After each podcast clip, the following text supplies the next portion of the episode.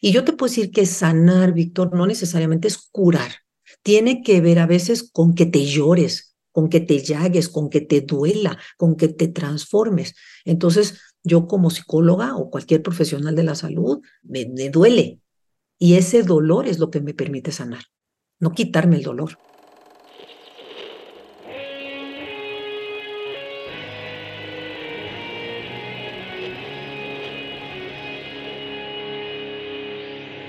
Bienvenidos a Volver al Futuro Podcast, donde platicamos con las mentes que nos impulsan a crear el nuevo paradigma de salud y bienestar, conducido por Víctor Sadia.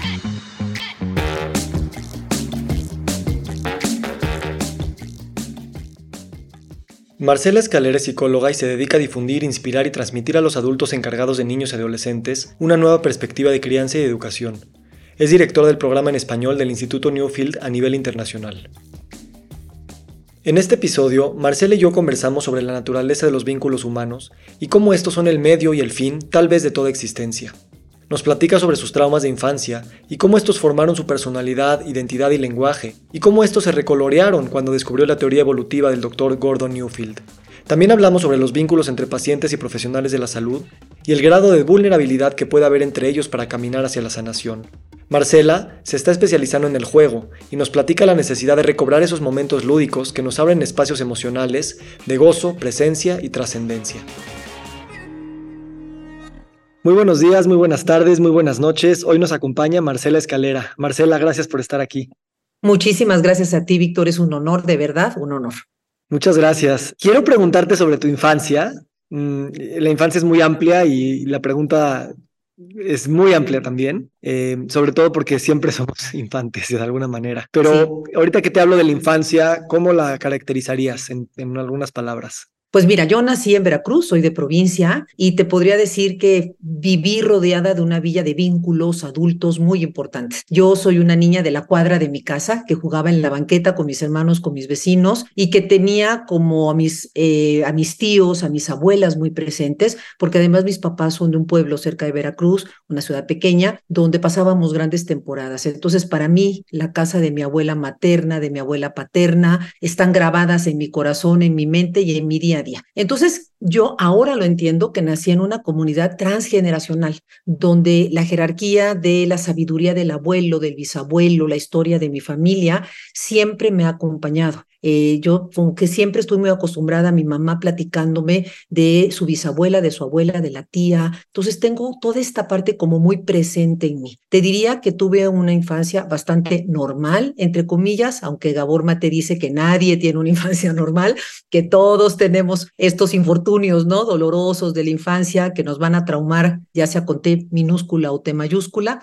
Pues yo te diría que fueron con T mayúscula en lo general, ¿no? Sin embargo, cuando yo tenía como 16 años mi papá tuvo un adenoma hipoficiario, que es un tumor en el cerebro benigno, y tuvo una intervención que fue muy invasiva. Desafortunadamente en esa época era una intervención que se hacía craneotomía, hoy es una intervención que se hace por la nariz, que no tiene mayores secuelas, pero sus secuelas fueron muy importantes y ese fue un golpe grandísimo en mi vida, un golpe emocional, familiar, porque además las secuelas implicaron que él se frontalizó y entonces sus conductas cambiaron. el lóbulo prefrontal es el que tiene toda la parte de nuestra personalidad, la planeación, y nadie nos explicó esto. Entonces, como familia, de pronto sale la operación, todo termina y te encuentras con cambios significativos en esta personalidad de, pues, quién es tu faro en la vida, el mío, en lo personal importantísimo. Y yo te puedo decir que los médicos que lo atendieron, Víctor, fueron médicos muy humanos aquí en México, eh, muy humanos en el trato de él como paciente, pero perdieron de vista que habíamos una familia atrás de él que los necesitábamos. Entonces perdimos esa brújula como familia y fue un dolor muy, muy grande porque mi papá ah, sobrevivió 12 años más con situaciones neurológicas cada vez más complicadas. Y bueno, pues este dolor hoy lo entiendo. Hoy cuando volteo a verlo, puedo platicarte que yo pues me empecé a anestesiar porque era un dolor tan grande, yo era un adolescente, mis hermanos también, y yo me refugié en estudiar. Cada uno de nosotros tuvo como su manera de protegerse, pero la mía fue estudiar, ¿no? El saber, el informarme, que para mí siempre ha sido una gran pasión. La verdad es que siempre he sido una estudiosa desde niña, muy curiosa, me gusta aprender, me gusta que me enseñen. Y esto pues pues es una especie como de, analgésico que de alguna manera me anestesió y me permitió tomar un camino de realización profesional. Eh, me dediqué, estudié psicología y me dediqué durante muchos años a hacer evaluaciones psicopedagógicas a niños con problemas de aprendizaje, de lectura, de escritura, emocionales, y esa se volvió mi brújula, una relación no humana. Todo lo deposité en esta parte, lo cual visto desde afuera, pues es muy exitoso, pero visto desde adentro, pues es muy costoso. Es, es curioso cómo el, el, presente colorea el pasado, ¿no? De alguna manera. Y también con, con personas que pues, su trabajo es trabajar con más personas y autonalizarse, autoexplicarse, autonarrarse. Eh, eh, ¿Qué tanto te permites tú cambiar tu narrativa de ti misma constantemente y tratarte de ver de, distintas lecturas, ¿no? Eh, entiendo que cuando estás hablando, pues escoges una y pues no hay, no hay tiempo para hablar de diez, pero ¿cómo variarías esta misma historia que me acabas de contar desde otra perspectiva que también te, explicaría muchas cosas de hoy?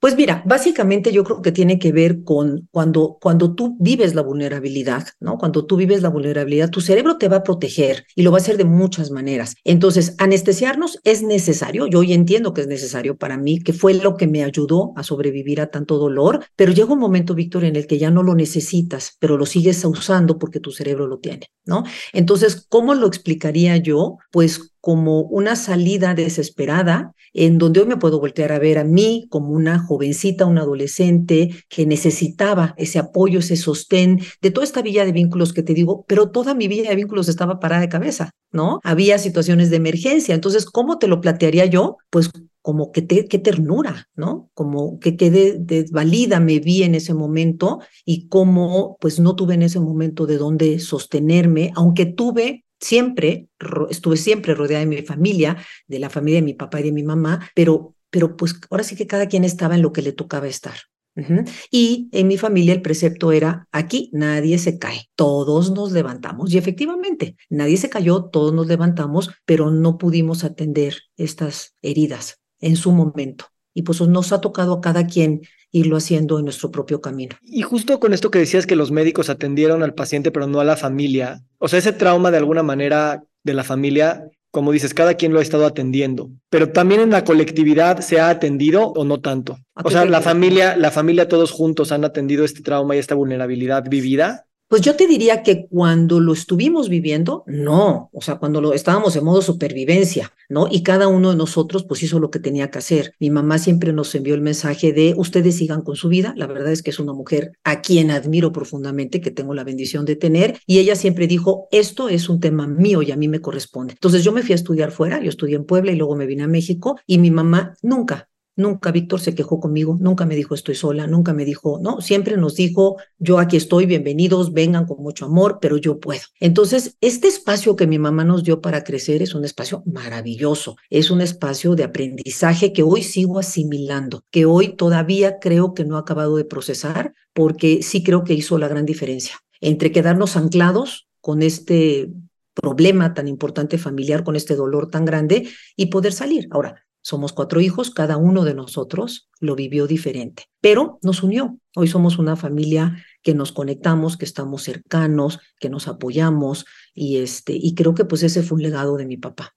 ¿Qué tanto eh, a, los ojos de esta historia crees que los papás deben mostrar su vulnerabilidad a sus hijos a lo largo de la vida? Y me queda claro que vamos a hablar de etapas, ¿no? Pero con esta reflexión de que de que también mostrar, separar o absorber todo un problema o mostrarse invulnerables también puede generar, eh, aunque le das una oportunidad a los hijos de crecer sin esa carga, también les das una oportunidad de, ver que el mundo no es tan doloroso como realmente es y luego puede ser también choqueante. ¿Cómo, cómo tú vas clasificando esta idea de que el papá y la mamá pueden mostrarse vulnerables a los hijos eh, a lo largo de la vida? Pues mira, yo estoy convencida de que nosotros podemos y debemos mostrarnos vulnerables ante nuestros hijos haciéndonos cargo de nuestra vulnerabilidad. Y esa es la clave. Cuando tú como papá puedes llorar frente a tus hijos, puedes lamentar, puedes anhelar, puedes estar feliz, cualquier sentimiento vulnerable, porque la felicidad también es vulnerable, y te puedes hacer cargo de ella y no les mandas el mensaje de que ellos te tienen que cargar a ti, estás dándoles un regalazo. Cuando tú te desmoronas frente a tus hijos y ellos se tienen que hacer cargo de ti, entonces los estás poniendo en un lugar que no les corresponde corresponde. Si tú me preguntas eh, en retrospectiva, me hubiera encantado haber podido contactar más con la vulnerabilidad de mi mamá, porque entonces yo hubiera podido contactar más con la mía propia. Qué poderoso. Y al mismo tiempo también dices, la, felicidad también es vulnerable y eso es más sutil, ¿no? De percibir, ¿no? Porque también no nos permitimos ser felices porque por muchas razones. Me gustaría que habláramos un poco de eso, porque también como padres tenemos la responsabilidad no solamente de sostenernos o al menos de apropiarnos de la vulnerabilidad cuando es la fragilidad, pero también apropiarnos de lo que implica ser padres, amar, ser felices y también amar algo tan precario y tan frágil. Sí, y fíjate que estás tocando ese punto, porque ya te contesta primera parte de mi vida y después cuando mi tema profesional, pero entonces me convertí en mamá tran, tran. Y esto cambia la historia porque eso me hizo moverme, eso me hizo cuestionarme y empecé a vivir el difícil equilibrio entre ser una persona anestesiada y ser una persona que amaba con vulnerabilidad a sus hijos, ¿no?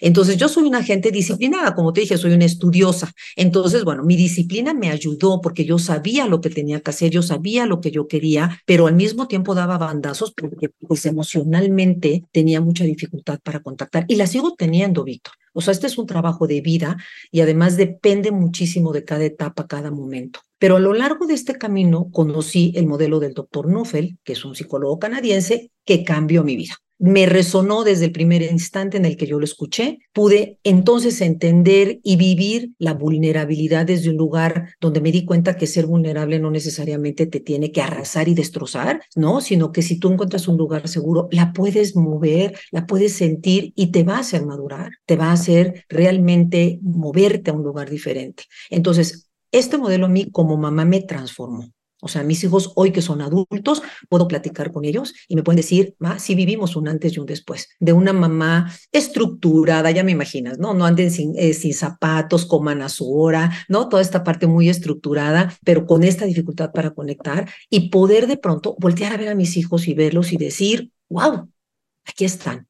Y hay cosas en ellos que no me gustan, hay cosas en ellos que no quisiera que fueran así y en mí, y no queda nada más que hacer que llorarlo. Porque cuando tú lloras eso en tu maternidad, porque todos los papás lo vamos a llorar, entonces puedes ver lo que sí hay y puedes ver su luz y puedes ver que en esa imperfección hay una gran perfección. Y ese es el gran regalo como mamá que a mí me dio el modelo Nufel.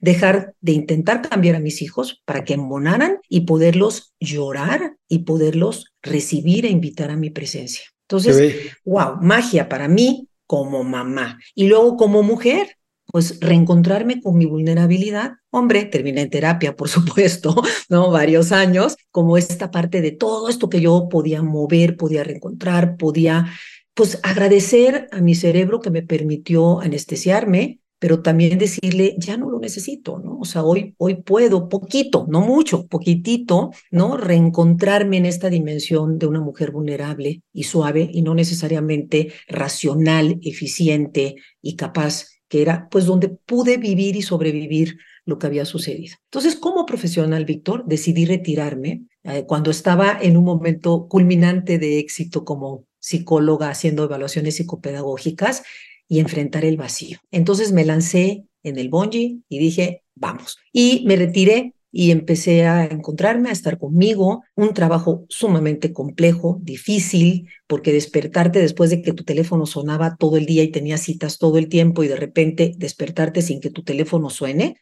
suena bien bonito, pero vivirlo, eh, o sea, lo más difícil es estar contigo mismo, por lo menos en mi caso fue muy difícil. Y me alcanzaron las cuentas pendientes que traía. Entonces, pues ya sabes, me vino una enfermedad autoinmune no especificada, me empezó a doler todo el cuerpo, vete a los doctores, haz todos los diagnósticos y empieza este camino en el que tu cuerpo te habla y te dice, bienvenida, ¿no? Bienvenida a este camino del cual habías tomado una vía alternativa, pero pues te volviste a subir a la autopista de la vida real y, también es una bienvenida a tu cuerpo, ¿no? Como que pensábamos que estos temas se quedan en el ramo psicológico, mental, narrativo, pero tu cuerpo está también ahí y a veces nos llama la atención desde ese lugar que creíamos, ah, caray, ¿no? Este, sí. ¿Tú también estabas escuchando estos temas? sí, sí. Así me imagino, a mi cuerpo esperándome, ¿no? Cauteloso en una esquinita y cuando yo di la vuelta dijo, aquí estás, ahora sí, tenemos que hablar, ¿no? Exacto. Sí, es lo que, justo lo que hace Gabor Mate, ¿no? El, y, toda esa línea de nuevos psicólogos que están diciendo el cuerpo guarda el marcador, ¿no? The body keeps the score. Este, eh, me encanta ahora. Ahorita vamos a eso, pero quiero, quiero ir a ese episodio. Tú ya llevabas años exitosamente como psicóloga clínica y ¿cuándo fue la primera vez que escuchaste a Gordon O'Field? ¿Y cuánto supiste en ese momento que iba a ser un punto de inflexión en, tu vida? Que tan fácil, no, no sé si tan fácil, pero tan rápido dijiste, me voy a aventar ese vacío. Porque a, lo largo de los años ese evento se puede recolorear de muchas maneras y me gustaría ir a ese momento donde, donde no había nada de lo que iba a suceder después y una fuerza te jaló hacia eso.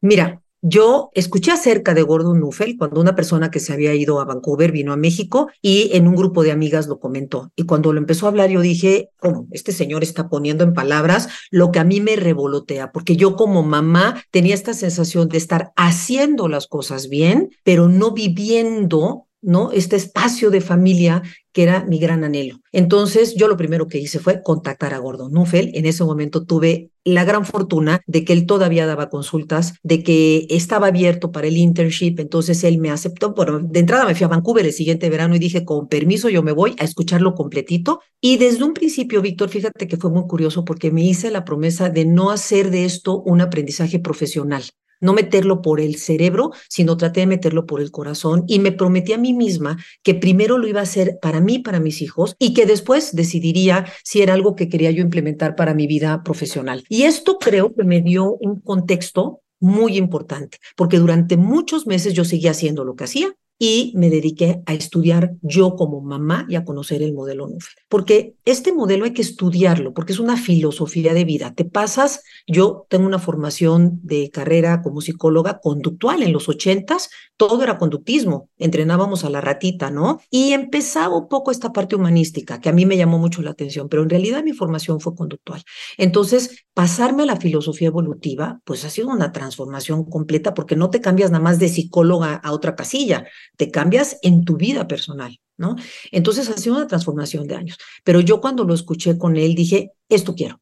Y lo quiero completo para mí y para mis hijos. Y lo voy a estudiar y lo voy a aprender y me voy a volver completamente porque estoy segura que esta es la respuesta. Entonces eso hice, me fui a Canadá, lo perseguí, lo conseguí, logré entrar a este internado, me entrené con él dos años para eh, ser facilitadora de sus cursos y luego otros dos años para poder ser parte de sus profesores en el Instituto Nuffel, pero siempre con el privilegio de hacerlo con él. Y este privilegio, Víctor, lo comparto con Gabor Mate.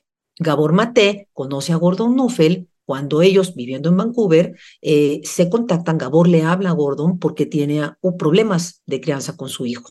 Eh, bueno, con sus tres hijos, pero específicamente con Daniel, que es el coautor del libro, El mito este, de la normalidad. Entonces, Gordon asesora a Gabor y a su familia, trabaja directamente con Daniel y, y bueno, Gabor dice, hombre, ¿qué es esto? Y de ahí surge que le dice, oye, vamos a escribir un libro. Y Gordon le dice, yo grabo videos, a mí la parte de la escritura no. Y Gabor le dice, me lanzo contigo al ruedo y lo hacen como coautores. Entonces comparto este privilegio porque a mí Gordon Nuffel me tocó, tocó mi vida y de verdad la transformó. Qué increíble esta noción de voy a estudiar por, para mi ser, ¿no? Para mí. Y después veo si eso aplica para mi trabajo, mi profesión. Y, piensa que, ¿cómo, ¿cómo sería, no? No solamente en las profesiones de la salud, eh, que pues estudias para ayudar a alguien más, sino que estudias para sanarte a ti y después ver si eso ayuda a sanar a los demás. Pero en cualquiera, vete a arquitectura, ingeniería, lo que sea. Claro que siempre es algo, o sea, que es, que es como casi un medio, una caja de herramientas que estudias. Pero mientras más digas, lo voy a meter a mi ser, eh, creo que es una, es una diferencia muy sutil, pero muy poderosa muy poderosa. Y creo que se nos está olvidando en educación, o sea, es una de las pocas cosas que, en, no sé si pocas, pero en la redefinición de la educación tendríamos que recuperar que la educación no tiene en sí misma un fin o, dotarte de herramientas y habilidades. Eh, cuando lo pones así ya parece que es un tema transaccional, es un tema de prepararte para algo y no para enriquecerte a ti en, en, en, sí mismo. Y creo que, eh, eh, pues no sé, o sea, en tu caso, que te atreviste a hacerlo desde esa perspectiva, después fue mucho más fácil, natural y disfrutable y efectivo, pues aplicarlo. Sí, y fíjate que algo me sucedió que entonces cuando yo conocí el modelo Nuffel y hasta hace muy poco entré en un detox de información. O sea, decidí dejar de estarme informando racionalmente, estar investigando. Como te digo, siempre he sido una ávida lectora, una ávida este, estudiante, porque la verdad me encanta. Y en psicología siempre te tienes que estar actualizando. Pero decidí darme este espacio de detox y me lo di por muchos años. Durante muchos años me dediqué a vivir el modelo Nuffel, a estudiarlo, a convertirme en una experta, pero no desde el lugar de subirme al ladrillo y ser la profesional, sino desde el lugar de realmente llegar a sus entrañas y poderlo vivir conmigo, poderlo compartir con mamás y con papás y con maestros, de formar a las personas que dan este modelo ahora en español desde un lugar realmente experiencial. Y te puedo decir, Víctor, que esto hizo la diferencia. Este detox era necesario para mí porque de pronto tanta información satura y te confunde y te deja en este plano racional en donde no lo puedes, por lo menos en mi caso, no lo puedo conectar con mi corazón. Y hasta hace muy poco he vuelto a tomar libros, a leer información de fuera,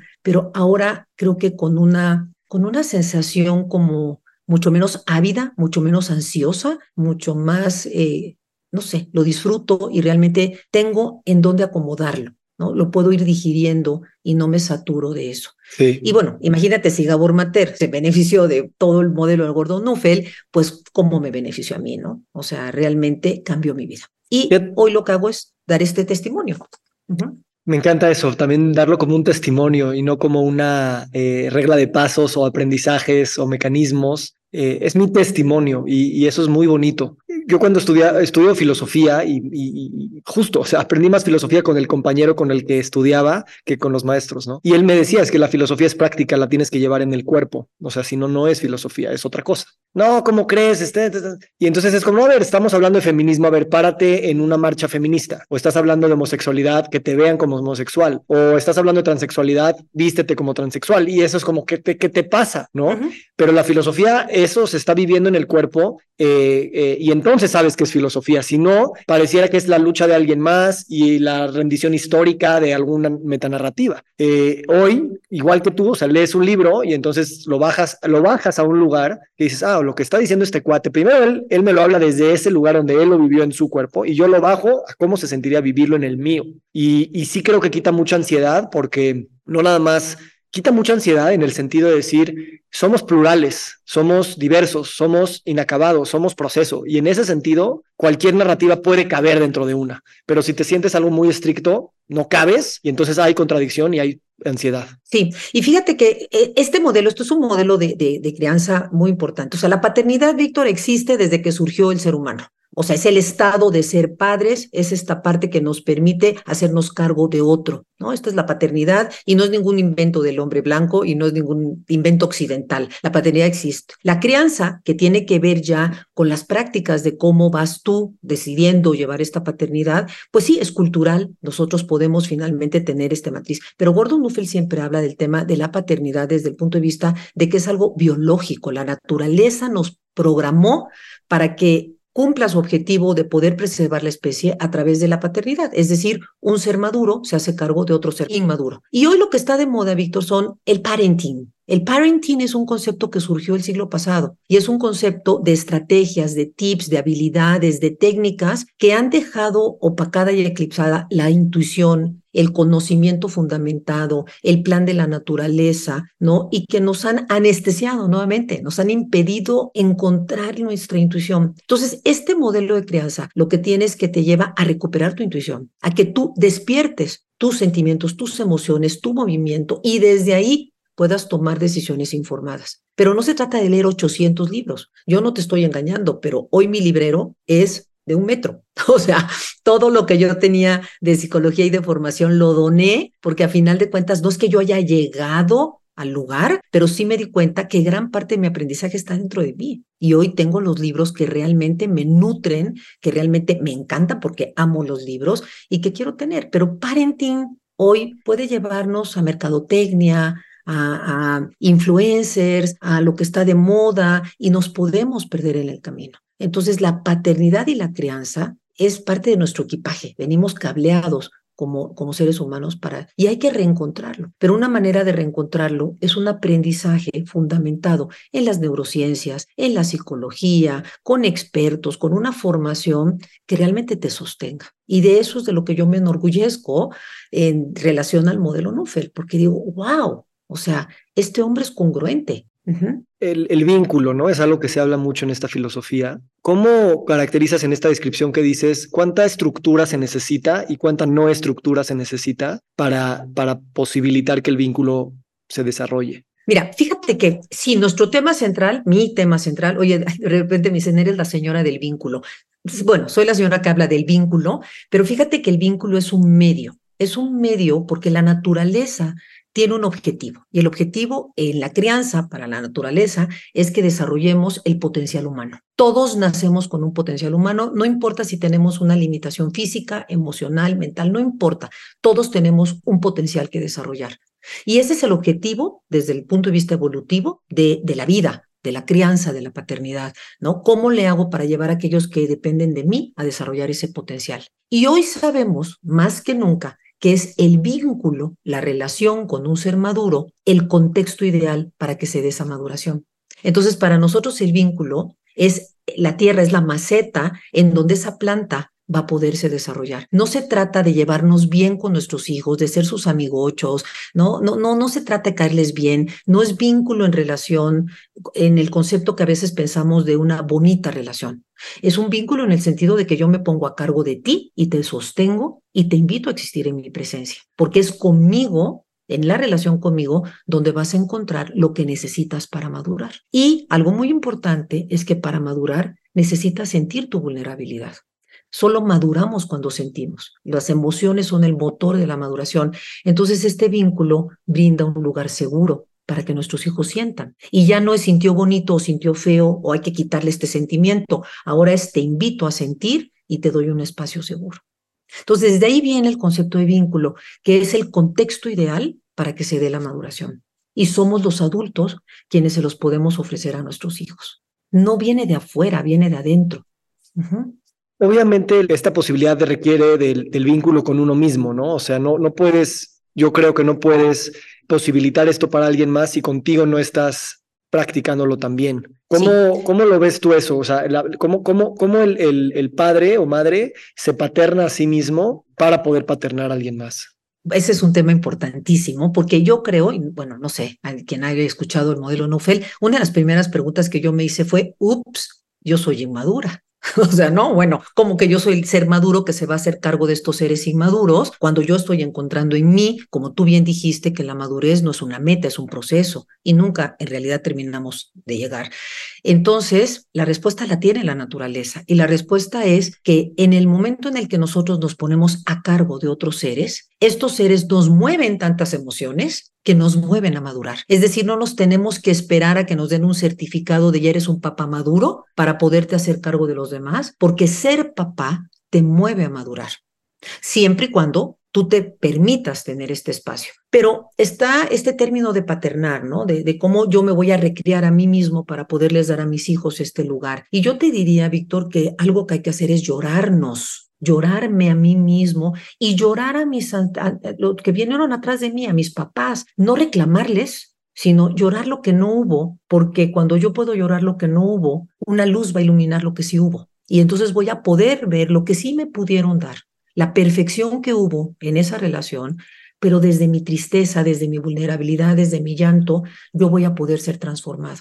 Y suena muy filosófico a veces, pero es súper práctico. En el modelo sabemos que hay maneras para invitar a la persona a depender de ti y a llorar contigo. Esta danza de lágrimas, como le llamamos, que lo va a transformar. Tú no, a veces Gordon Nuffel en broma dice, ser psicólogo implica tener un espacio cómodo y seguro con una caja de Kleenex. Es cómo le hago para que el otro se pueda sostener en mí y pueda encontrar su vulnerabilidad y su tristeza. Entonces, para ser padres, Víctor, necesitamos abrirnos a lo que nuestros hijos mueven en nosotros. Y entonces vamos a madurar.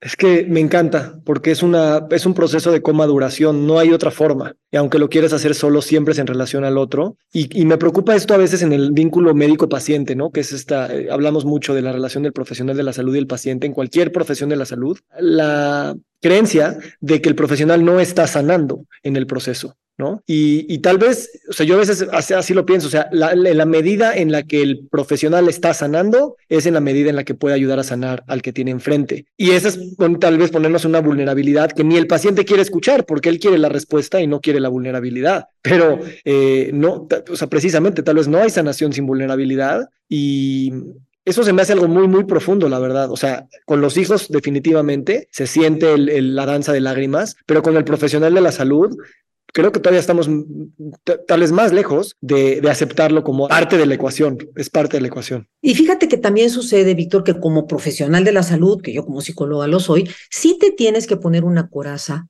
porque si no te desmoronarías con los casos de estos pacientes dolorosos, ¿no? Cuando tú le das el corazón, cuando te encariñas con alguien, te duele lo que está pasando. Pero hay una clave, las defensas, el anestesiarnos, el filtrar la información, el acorazarnos para poder sobrevivir al mundo que lastima, debe de ser quitapón tiene que ser algo que te pongas cuando eres médico y estás en una cirugía, perdón, pero ahí no te puedes desmoronar, ahí no puede haber vulnerabilidad, ahí tiene que haber una gran capacidad para mantener el temple y para resolver la situación. Pero el chiste estaría, Víctor, en que tengas un espacio seguro a donde puedes llegar y te puedes quitar esa coraza. Tu relación de pareja, tu familia, tu proceso terapéutico, tu religión, el juego, la meditación, todos estos lugares donde tú puedas reencontrarte con este movimiento emocional porque tú no puedes llegar con un médico que llora cuando tú le platicas tu historia y que se muestra vulnerable, porque entonces tú te vas a terminar haciendo cargo de él. En ese momento su rol es de jerarquía y te va a sostener, pero sí te puede conectar humanamente y te puede dar espacios para que esta conexión se dé.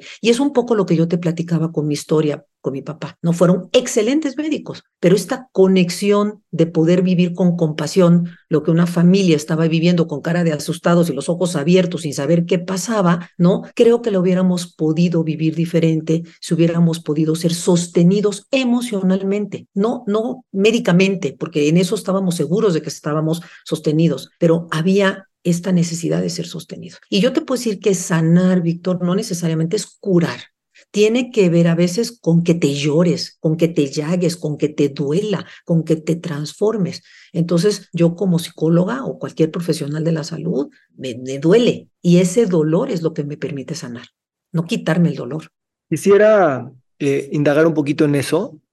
¿Por qué no podemos eh, mostrarnos vulnerables con los pacientes. O sea, entiendo la, relación de jerarquía y entiendo la necesidad de sostén, ¿no? Y de, que no te desmorones, pero también creo, no sé, yo, yo no soy profesional de la salud, lo, aclaro, que un poco de, de, mostrarlo, un poco de permitir decir no tengo toda la respuesta, pero siento al mismo grado de tú tu desesperación, creo que también es un poco de sanar eso. O sea, aunque no tengas el sostén.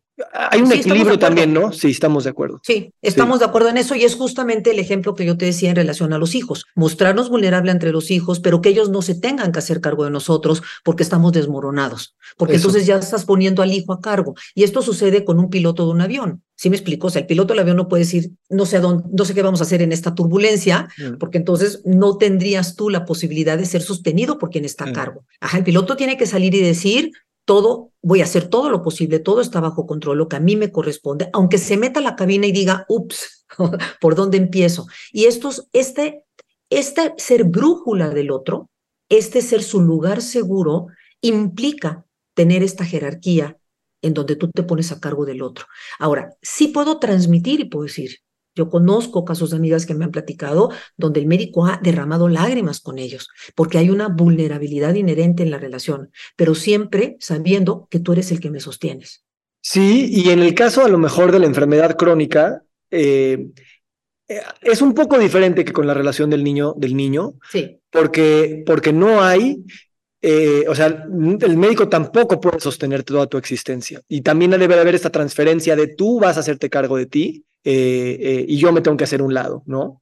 Y ahí venimos a toda esta medicina estilo de vida, donde ya no entra el médico como el salvador, el experto, el único que tiene la verdad, sino que hoy puede voltear y ver que hay toda una serie de alternativas, de medios complementarios, no solamente esotéricos, sino complementarios que se suman a su función y que le van a permitir a este paciente ser sostenido no solo por uno, sino por toda una aldea, porque somos aldea. Vivimos en comunidad, estamos cableados para ser seres sociales. Pero a veces este concepto, Víctor, lo confundimos y pensamos que ser seres sociales es ser popular, es ser exitoso, es tener muchos amigos y es salir de un chorro de historias en Instagram o en, en TikTok. Eso no tiene que ver con ser social. Ser social tiene que ver con tener conexiones significativas. Y entonces cuando tú estás en un espacio donde tienes conexiones significativas, entonces se va a dar el plan de la naturaleza. Tú te realizas al dar, como hace un momento mencioné, cuando tú te vuelves padre o te pones a cargo, porque quiero decir, No solo maduramos quienes somos padres, madura quien se pone a cargo de alguien o de una misión que lo necesite o de un ser o de un ente que lo necesite y se pone a cargo de eso. Entonces, yo me pongo a cargo y me realizo siendo quien te provee. Y tú te pones a cargo de mí y te realizas dándome y entonces yo puedo descansar. Esa es una verdadera comunidad. Y ahí entra la alternancia que tanto ruido te hace a ti de no siempre hay una jerarquía, pues porque no siempre en todas las relaciones se ve, como en el caso de un adulto y un niño, que el adulto es el adulto alfa, el que tiene la jerarquía dominante y el niño depende. ¿Por qué? Porque entre seres maduros, Víctor, alternamos. Ese médico cuando es médico, te sostiene, pero a lo mejor lo invitas a cenar a tu casa y tú ahí le ofreces y tú lo atiendes y tú lo sostienes o a lo mejor requiere algo de ti. Esa es la verdadera comunidad. Cuando los seres que somos maduros podemos tener esta flexibilidad de alternar los roles, pero para eso se necesita madurar. Y el gran problema es que hoy la cultura nos dice que nuestros hijos se tienen que apurar a madurar y tienen que empezar a alternar esta jerarquía desde que son muy chiquitos o ponerse a cargo de ellos mismos cuando no están preparados. En el modelo evolutivo sabemos que eso es un fruto, que tu hijo se autocuide, que tu hijo se autorregule, que tu hijo logre el autocuidado, es un fruto de la maduración y no se va a dar antes, se va a dar cuando esté listo o lista.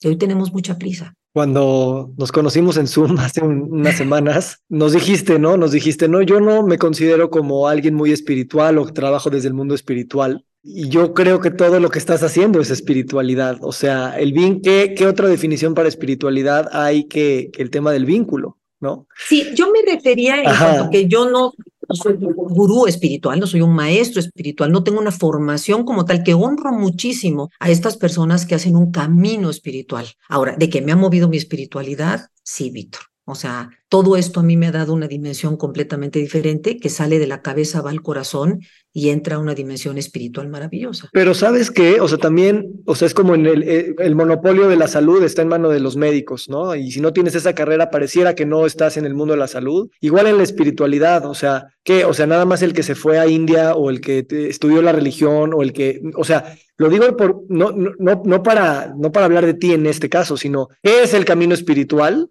Si no es eh, encontrar la espiritualidad en cualquiera de los caminos. Sí, fíjate que, bueno, yo estoy en un camino espiritual, seguramente tú me atrevería a decir, ¿no? Como seres humanos, pues tenemos esa dimensión, es inherente a nosotros, pero la vida no es blanco y negro, ¿no? O sea, la diferencia en mi formación es que yo soy experta, pero no en el sentido no en el sentido de, del dominio del conocimiento, sino me he metido a estudiar la psicología evolutiva, ¿no? Esa es mi área de expertise, vamos a decir, y eso es con lo que yo puedo contribuir para integrar con todo lo demás, no porque esta sea la verdad y lo demás no sea cierto. Y esto incluye la espiritualidad. Entonces, a mí no me gusta hablar de ser experta, pero sí creo que debes de ser experto en tu área para desde ahí poder contribuir, porque si no te vuelves todólogo. ¿No? O sea, doy una probadita aquí y una probadita allá y tomo un cursito acá y me voy a una experiencia personal trascendente y entonces ya tengo esta sensación de que lo debo, lo debo de compartir con los demás. No, yo sí tengo una formación de psicóloga, científica, o sea, sí tengo una formación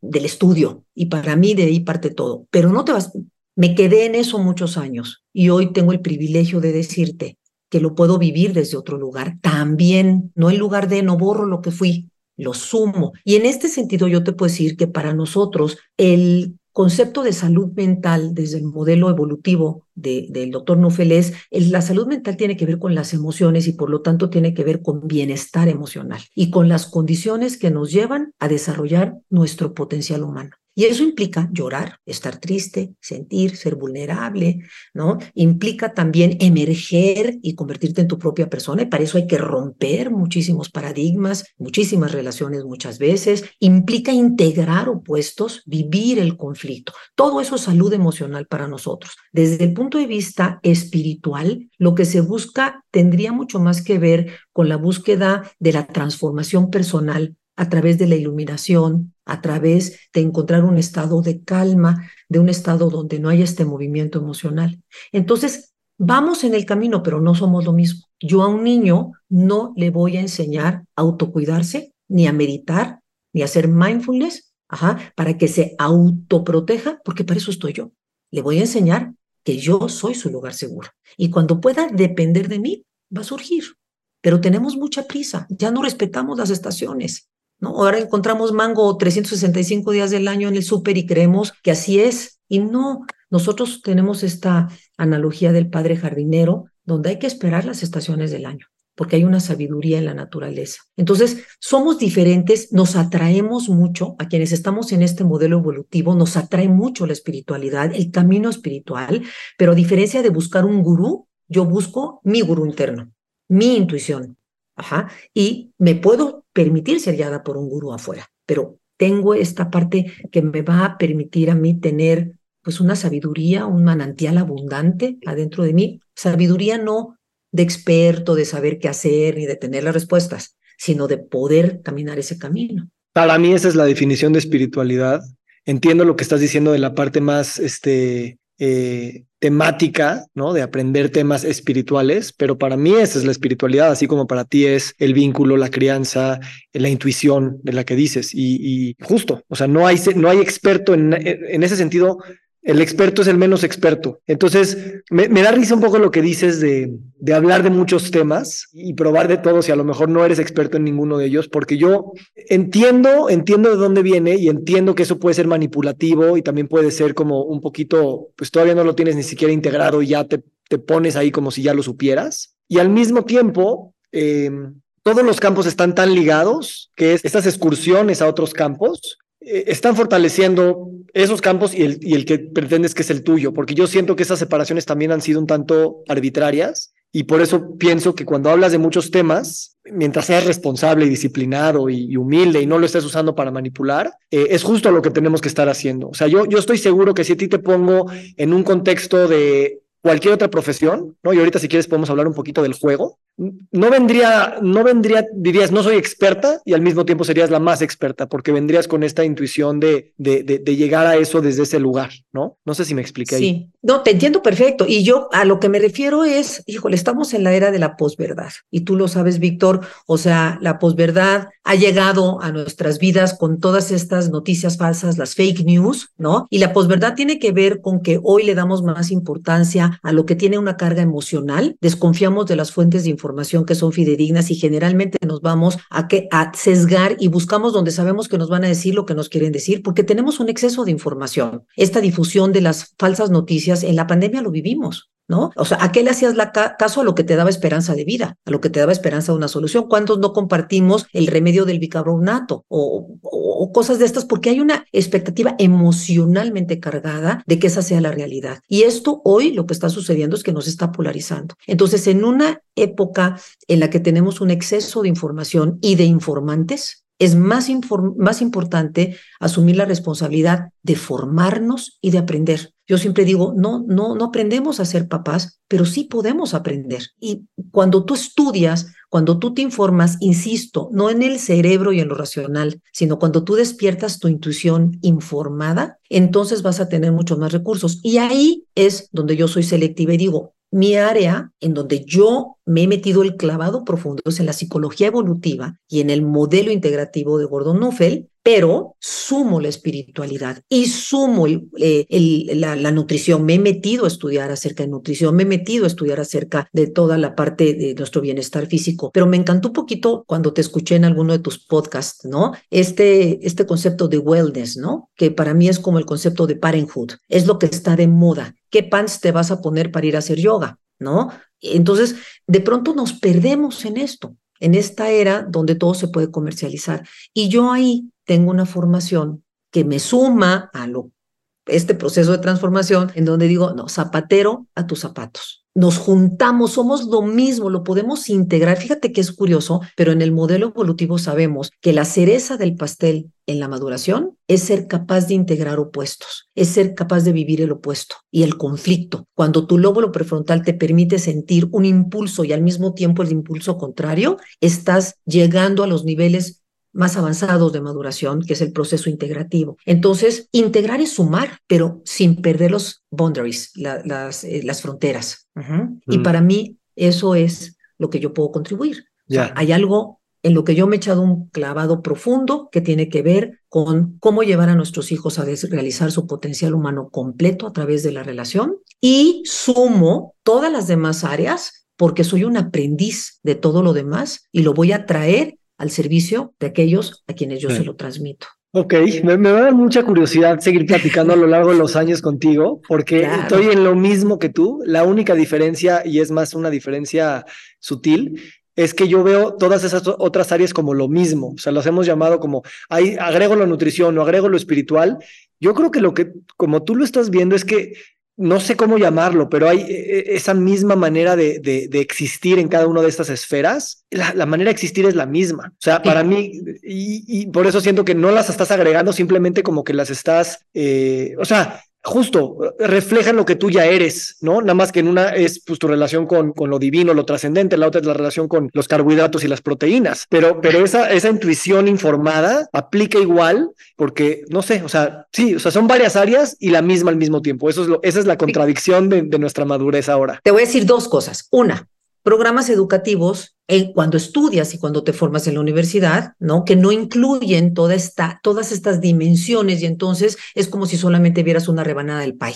Entonces, de entrada, pues eres abogado, eres psicólogo, eres economista, eres ecologista y pareciera que no se unen. Yo te puedo decir que yo tuve una experiencia profundamente maravillosa en la universidad y es que tuve el privilegio de conocer a Jacobo Greenberg, que fue uno de los pioneros en todo el tema de la investigación de los psicodélicos. Y bueno, como tú bien sabrás, Jacobo desapareció misteriosamente. De pronto hoy hay muchas teorías de conspiración al respecto, pero tuve la oportunidad de tomar talleres con Jacobo, de tener una relación no solo profesional, sino también de conexión con él, un hombre maravilloso que nos enseñó esta otra dimensión, que en ese momento tan conductual rompía esquemas completamente. Eso es lo que yo eh, coincido contigo, este tipo de formación que si no te dieron en la universidad, tú puedes buscar en otros lugares cuando te estás formando, creo que por un lado amplían el horizonte y entonces ya me convences con lo que dices. No se trata de que sumes, sino me parece que de velas que ahí estaban, ahí han estado todo el tiempo y los puedes ver. Y en este sentido el doctor Nuffel dice, yo no descubrí el vínculo, yo hablo del vínculo y entonces tú lo empiezas a ver en todos lados. Entonces no estamos descubriendo el hilo negro, ahí estaba, pero cuando hablamos de este ser biopsicosocial espiritual completo, ¿no? Lo empezamos a ver, pero no lo descubrimos. Ahí estaba. Eso es, justo eso es lo que quería decir. Lo explicaste mejor que yo. y, y una vez que ves así la vida, más bien, una vez que ves así tu campo, de repente ves así la vida y de repente cualquier otro campo ya lo ves así. Y eso es algo muy, muy, muy profundo y muy espiritual también, este, y muy, muy nutricional y muy narrativo y muy evolutivo al mismo tiempo. O sea, todos esos, esos grandes nombres tienen estas cosas en común. Y a lo mejor es, es buscar este espacio sabio, ¿no? Esta sabiduría que es mucho más profunda, que es mucho más allá que el conocimiento, ¿no? Que el cúmulo de información, porque realmente es un proceso doloroso muchas veces, ¿no? Que se va impregnando. Y yo te puedo decir que humildemente yo me encuentro en ese camino. O sea, llevo muchos años de, de, conocer este modelo, de transmitirlo, de trabajar en él, y me sigo descubriendo y me sigo doliendo y me sigo, me, me, sigo transformando porque se da a lo largo del tiempo y nunca terminas. No, no, no he llegado, ni, pero ni cerquita estoy, ni cerquita estoy de encontrar ese equilibrio, ¿no? Esa armonía, este, pero sé que hoy el objetivo no es el logro, sino el proceso, ¿no? Y entonces, pues estoy viviendo ese proceso. Y yo creo que como papás a final de cuentas a veces luchamos contra eso, porque nos meten tanto el que tienes que tener la habilidad, o tienes que ser un buen una buena mamá o una mala mamá. Ser una mamá positiva una mamá negativa, ser una mamá eficiente o no eficiente, ser conscious o no ser conscious. No, la vida no es blanco o negro, somos los humanos los que lo dogmatizamos. En realidad es integrarlo. Y cuando hablas de que el juego es cosa seria, ¿no? Que, que tú estás ahorita estudiando el juego y queriendo resignificar el juego, justo de eso se trata, ¿no? También de soltar esa, ese objetivo, ese, ese pragmatismo, ese, eh, esa teleología, decir esto es para algo, eh, y, jugar, y jugar a ser profesionales, y a jugar a ser padres, y jugar a ser espirituales, también es, es, es, es hacerlo al mismo tiempo. Sí, porque el juego en realidad, Víctor, es un espacio emocional. O sea, tú puedes jugar trabajando, ¿no? Eh, a mí me encanta un ejemplo que pone el doctor Nuffel y que, bueno, me parece que ilumina mucho, y él dice, cuando hablas de la palabra juego, de entrada la palabra es sumamente confusa, especialmente en inglés, porque play es un adjetivo, es un nombre, ¿no? O sea, entonces tú, él dice, yo puedo estar playing piano, ¿no? Tocando el piano, porque tengo un concierto y estoy trabajando porque me tiene que salir perfecto. O puedo estar playing piano, tocando el piano, pero estarlo disfrutando. Y esto es un ejemplo para la vida. Tú puedes estar cocinando y estarlo jugando o puedes estar cocinando y estarlo trabajando. Puedes estar jugando cartas y estar sufriendo y trabajando o puedes estarlo realmente gozando. Entonces, el juguete no es lo importante, sino es la actividad en sí. Y el juego va a ser cualquier actividad que tú realices donde no implique trabajo, es decir, no busques un resultado, sino que estés viviendo la actividad en sí es algo que no es real, porque entonces no va a haber una repercusión. Yo puedo jugar a la comidita y como, pero ni aumento de peso, ni tengo calorías, ni sucede. Puedo jugar a que soy hermana de mi hermana y pelearme con ella, pero entonces estamos jugando. No tiene que ver con la vida real, no tiene las mismas reglas de la vida real. El juego además viene de adentro hacia afuera, es completamente expresivo, no es, no es el entretenimiento, Hoy queremos que juego es que me entretengan con una serie todo el fin de semana o con un videojuego o que me den algo. El verdadero juego viene de adentro hacia afuera. Entonces, fíjate cómo el juego no tiene que ver con qué haces, sino con tu estado emocional. Y esto es algo súper importante porque el juego se va a dar contenido en un espacio que sea seguro emocionalmente. Cuando tú te ha pasado con tus hijas, de pronto empiezas a bromear a una y ves que ya se le empieza a cambiar la carita y se empieza a poner triste porque a lo mejor ese juego ya no es de dos, dejó de ser juego. Emocionalmente, el juego tiene que ser un acuerdo entre los dos y eso hace que yo me salga cuando quiera y entre cuando quiera. Y el juego es atractivo, me engancha, me involucra. Entonces, fíjate qué padre pensar como en una esfera dinámica que envuelve cualquier actividad. Tú y yo ahorita podemos estar jugando ¿no? Porque no hay una repercusión en el mundo. Digo, tenemos la responsabilidad de que la información que estamos dando es información relevante para, referente para muchas personas, que vamos a tocar vidas, pero podemos jugar con esto. Y este espacio que tú me das, que empieza y que termina, me permite jugar con los conceptos. Entonces, tú me preguntabas algo cuando, cuando platicamos acerca de la diferencia entre hacer una torre de cubitos y estar trabajando o hacer una torre de cubitos y estar jugando, y te lo puedo contestar. Cuando tú estás trabajando para lograr 17 cubitos verticales, ya no es juego, porque si se te caen, te vas a frustrar, te vas a enojar, ¿no? Va a salir una emoción que te va a mover, pero si estás jugando, el simple hecho de poner un cubito arriba de otro, ese proceso es el que genera el movimiento emocional. Pero este movimiento emocional no siempre es bonito. Tus hijas pueden llorar, pueden actuar en una obra de teatro jugando, pueden conmoverse con una canción o con un libro y contactar las lágrimas y vivir la tristeza, que es la vulnerabilidad, en un espacio de juego en el cual no están trabajando, no es real, es un lugar expresivo y tiene todas estas características. Y la naturaleza nos sana a través del juego. La naturaleza lo que hace es que es a través del juego que nos permite vivir nuestra vulnerabilidad en un lugar seguro. Entonces, jugar es un tema porque hoy estamos entretenidos, sobreestimulados, pero no tenemos espacios de juego. Y nosotros lo que decimos es que hay que romper con esta vida cotidiana para crear esos espacios de juego y solamente por el hecho de que podamos crear ese vacío, algo va a pasar ahí.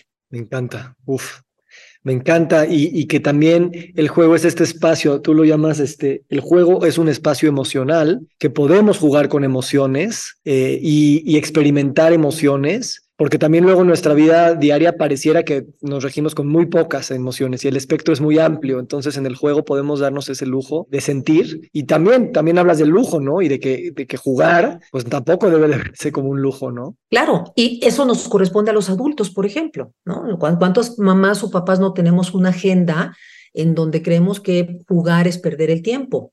Yo cuando conocí esto empecé a tener tardes en mis hijos de cero clases o sea, ¿no? Jugar a la tiendita con mi hija, jugar memoria con mi hijo, jugar a las escondidas, jugar almohadazos, jugar a tibio, tibio, frío, frío, caliente, caliente. O sea, darte este espacio de gozarlos, darte este espacio donde ellos quepan emocionalmente, porque en el juego no hay repercusión. Y ahí sí puedes cortarle el pelo a tu hermana o la puedes desaparecer o meter en un cajón, ¿no? Aquello que te molesta, porque no es real. Y la naturaleza, hoy sabemos que los mamíferos jugamos.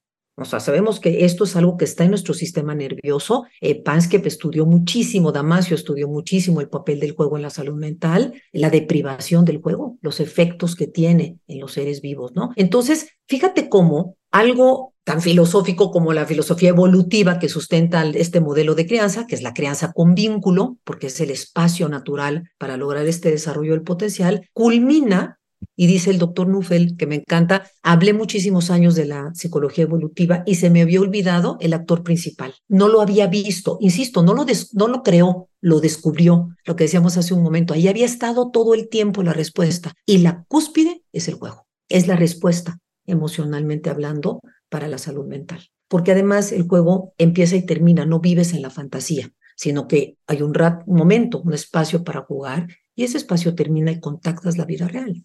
Entonces, todo esto a nosotros como adultos, pues nos lleva a reflexionar de esta vida saturada, sobreestimulada, sobreinformada, eh, ¿no? Eh, sobreexigida que estamos viviendo, y yo en algún momento he platicado contigo también, que también hablar de medicina, de estilo de vida, a mí me hace cuestionar hasta dónde hoy este esfuerzo desmesurado por tener salud, por comer bien, por hacer ejercicio, nos ha mandado a este lugar del trabajo ajá, y nos ha sacado de este espacio de bienestar y de juego, de no vivirlo como un proceso y como una experiencia, sino como un objetivo al cual tengo que llegar a costa mía muchas veces. Sí, sí, y por querer negar eh, la muerte, el dolor y la fragilidad, que quieras o no, pues va a haber.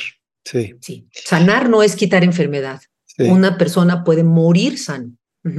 Uf, Marcela, gracias, gracias por tu elocuencia y tu generosidad. Tu pasión se, se vibra. Y, gracias a ti. Y, la verdad me, me, me, estuve riendo a lo largo del episodio porque me confrontas de maneras muy, muy sutiles y, que me dejan reflexionando mucho. Entonces tengo ganas de, de seguir, ¿no? Una de las cosas que, que, nos dejo de tarea para la próxima es, a mí me cuesta mucho trabajo ver las diferencias cuando dicen, no, es que este es el mundo real y este es el mundo del juego, o este es el, eh, el eh, o sea, los, las distinciones binarias, pero creo que como que tu plática, la parte de la intuición y el vínculo atraviesa estas cosas y, y entonces son las dos al mismo tiempo. Sí hay esas estructuras y también no están esas estructuras. Y eso es lo que me encanta, que, que veo que te permites navegar así porque hay otras personas que se quedan en esa rigidez y si bien funcionalmente puede, puede ser muy elocuente y también pragmáticamente, eh, también están adjudicándole al mundo una condición de ser mundo desde ese binario, cuando pues eso sigue siendo también una interpretación. Y pues te puedo decir, been there, done that. Yo ya estuve ahí, yo ya fui eso, ¿no? Yo ya pensé tener la razón, yo ya pensé tener la respuesta y la verdad es que me, me congratulo, me, me honro de poderte decir que hoy me cuestiono. Y gracias por congratularte en público. Este también es algo que no hacemos y, justo también es por eso estamos esperando la, congratulación de afuera. Pero si tú te la das a ti mismo, pues le estás dando mayor regalo a los demás, porque ellos también, todos nos tenemos que congratular a nosotros mismos. Exactamente. Y bueno, mi trabajo, mi misión tiene que ver con la crianza específicamente. Y en ese sentido, pues el tema es, no, no nacemos sabiendo ser padres, pero sí podemos aprender y hay que elegir, hay que elegir esta, pues este fundamento teórico que despierte nuestra intuición, no que nos diga qué hacer, porque la respuesta no está afuera, la respuesta está dentro. Mm. Muchísimas gracias, Víctor. Marcela, gracias a ti y, bueno, ya, ya, quiero, ya quiero escucharlo. pues yo también me voy a saborear y voy a, a, redisfrutar esto que platicamos y de verdad me siento muy honrada. Me parece que todo tu cuestionamiento, toda tu perspectiva habla de un proceso integrativo vivo, es como un volcán en erupción en movimiento y eso hace que se antoje y eso hace que sea un privilegio estar aquí contigo hoy. Igualmente, igualmente, gracias porque tienes todas las edades en una conversación como esta, la sabiduría del niño y la sabiduría de, ya eres abuela y se siente que no hay, no, o sea, es una evolución y al mismo tiempo es una integración de los distintos tiempos y etapas de tu vida en este mismo presente y, eso, eso da mucha vitalidad. Gracias. Y estar en el proceso, porque no, no he llegado y no sé si voy a llegar, pero estar en el proceso. Eso es mm. lo que es y eso es lo que hay. Gracias, Víctor. Gracias, Gracias a todos los que nos escuchen. Gracias a ti. Gracias. Feliz día. Nos encantaría recibir tu retroalimentación de estos podcasts para continuar generando contenidos que te sean útiles e interesantes. Si puedes, déjanos un comentario en la página web victorsaadia.com.